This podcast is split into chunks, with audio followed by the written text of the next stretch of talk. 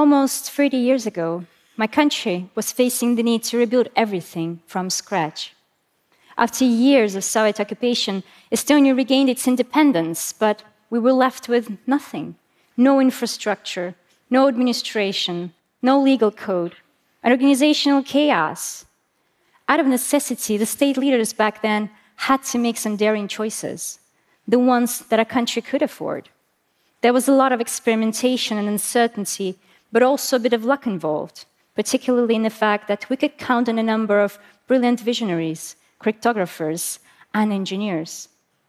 I was just a kid back then. Today, we're called the most digital society on Earth. I'm from Estonia, and we've been declaring taxes online since 2001.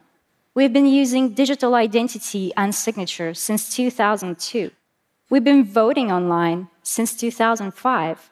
And for today, pretty much the whole range of the public services that you can imagine education, police, justice, starting a company, applying for benefits, looking at your health record, or challenging a parking ticket.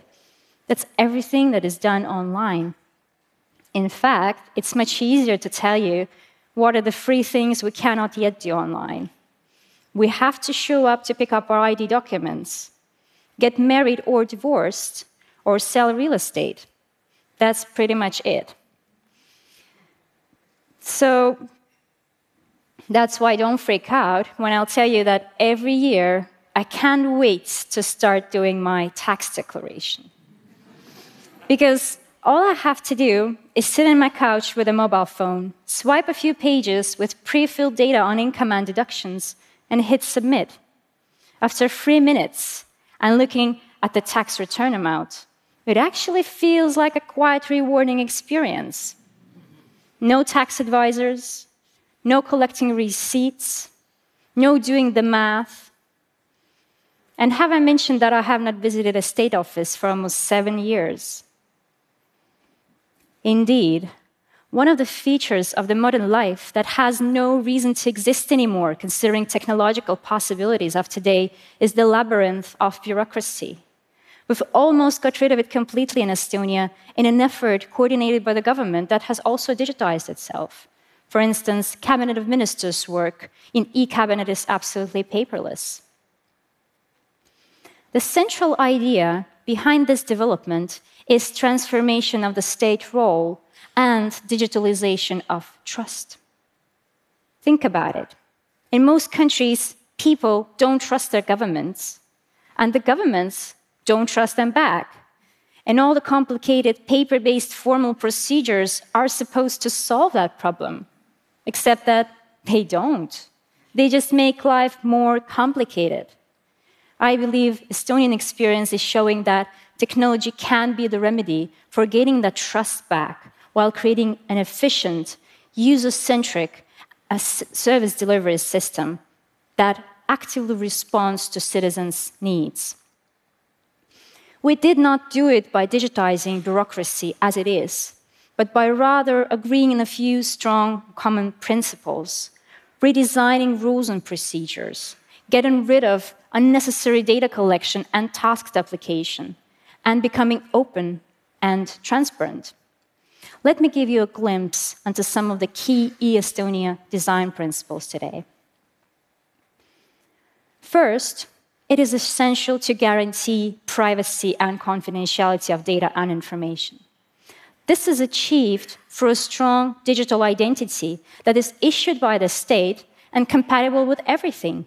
In fact, every Estonian has one. The identity is doubled with a strong digital signature that is accepted, used, and legally binding both in Estonia and European Union.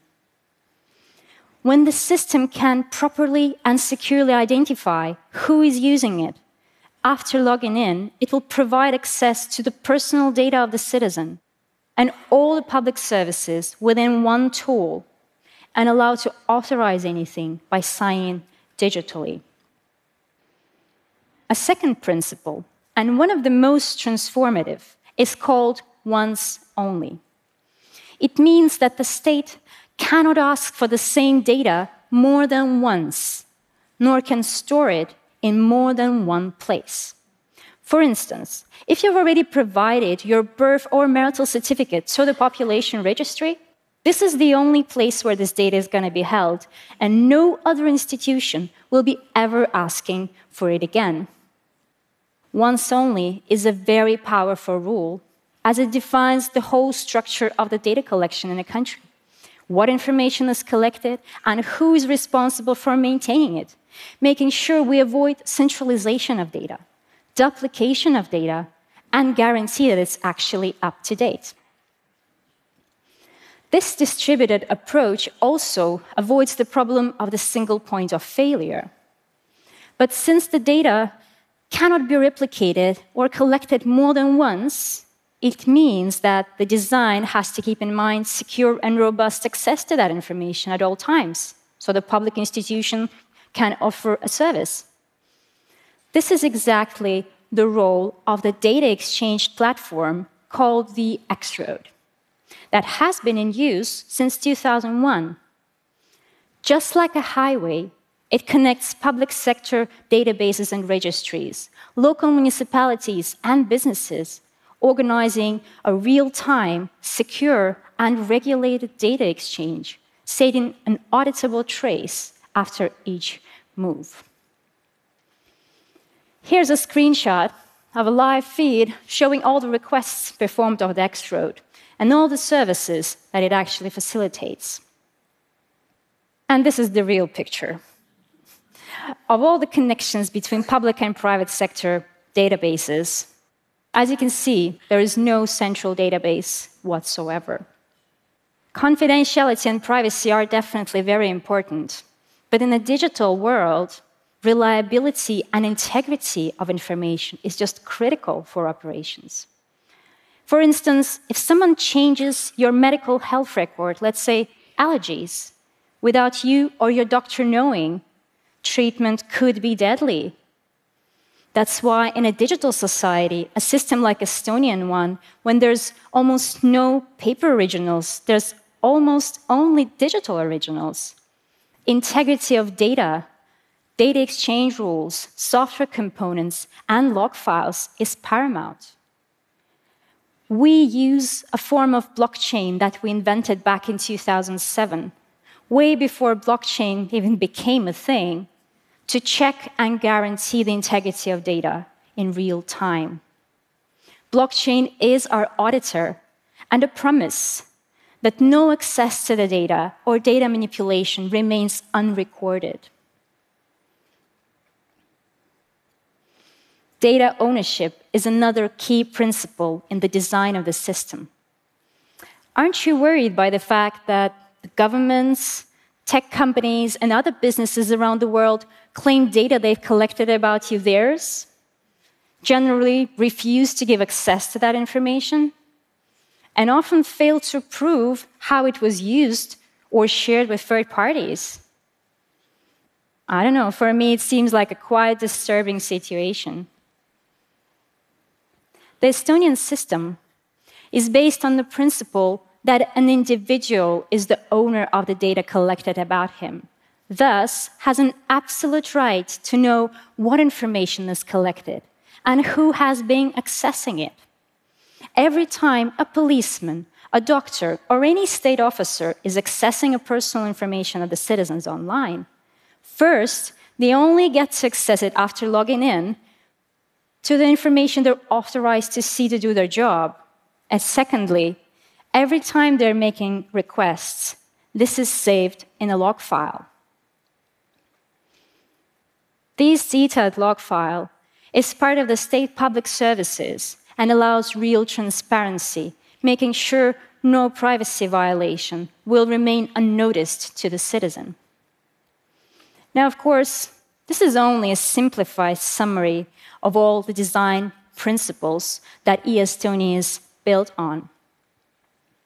And now government is building up to uh, get ready for use of artificial intelligence and building a whole new generation of public services, proactive services that would activate seamlessly based on different life situations that people might be in, such as childbirth, unemployment, or starting a business. Now, of course, running a digital society with no paper backup can be an issue, right? Even though we trust our systems to be solid, but one can never be too cautious, as we experienced back in 2007 when the first cyber incident happened and it literally blocked part of our networks, making access to the services impossible for hours. We survived. But this event put cybersecurity at the very top of agenda, both in terms of strengthening the platform and backing it up. So, how do you back up a countrywide system in a small state where everything is super close? Well, for instance, you can export copy of the data outside the country territory to an extraterritorial space of an embassy. So today we have those data embassies that are holding of the most critical digital assets of Estonia, guaranteeing continuity of operations protection of our data, and most importantly, our sovereignty, even in case of a physical attack on our territory. Some of you might be thinking by now, where are the downsides? Well, going all digital is administratively and, let's be honest, financially more efficient. Interfacing primarily with computer systems might create an impression that the human factor elected politicians and participating in democratic processes is somehow less important. And there are also some people who feel threatened by pervasive technology that might make their skills obsolete. So, all in all, unfortunately, running a country on a digital platform has not saved us from political power struggles and polarization in the society, as we have seen in the last elections. Well, until there are humans involved. One last question. If everything is location independent and I can access all of the services from anywhere in the world, why cannot others tap into some of these services, even if they don't reside within Estonian borders? Five years ago, we launched a governmental startup called e-residency program that for today joins tens of thousands of people. These are businessmen and women from 136 different countries who establish their businesses digitally, who do their banking online, and who run their companies virtually over e-Estonia platform. Within European Union legal framework using an e-identity card similar to mine and all of that from anywhere in the world. The Estonian system is location independent and user centric. It prioritizes inclusiveness, openness, and reliability.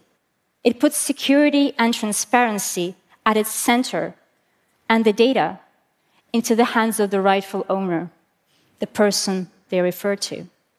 Don't take my word for it. Try it. Thank you.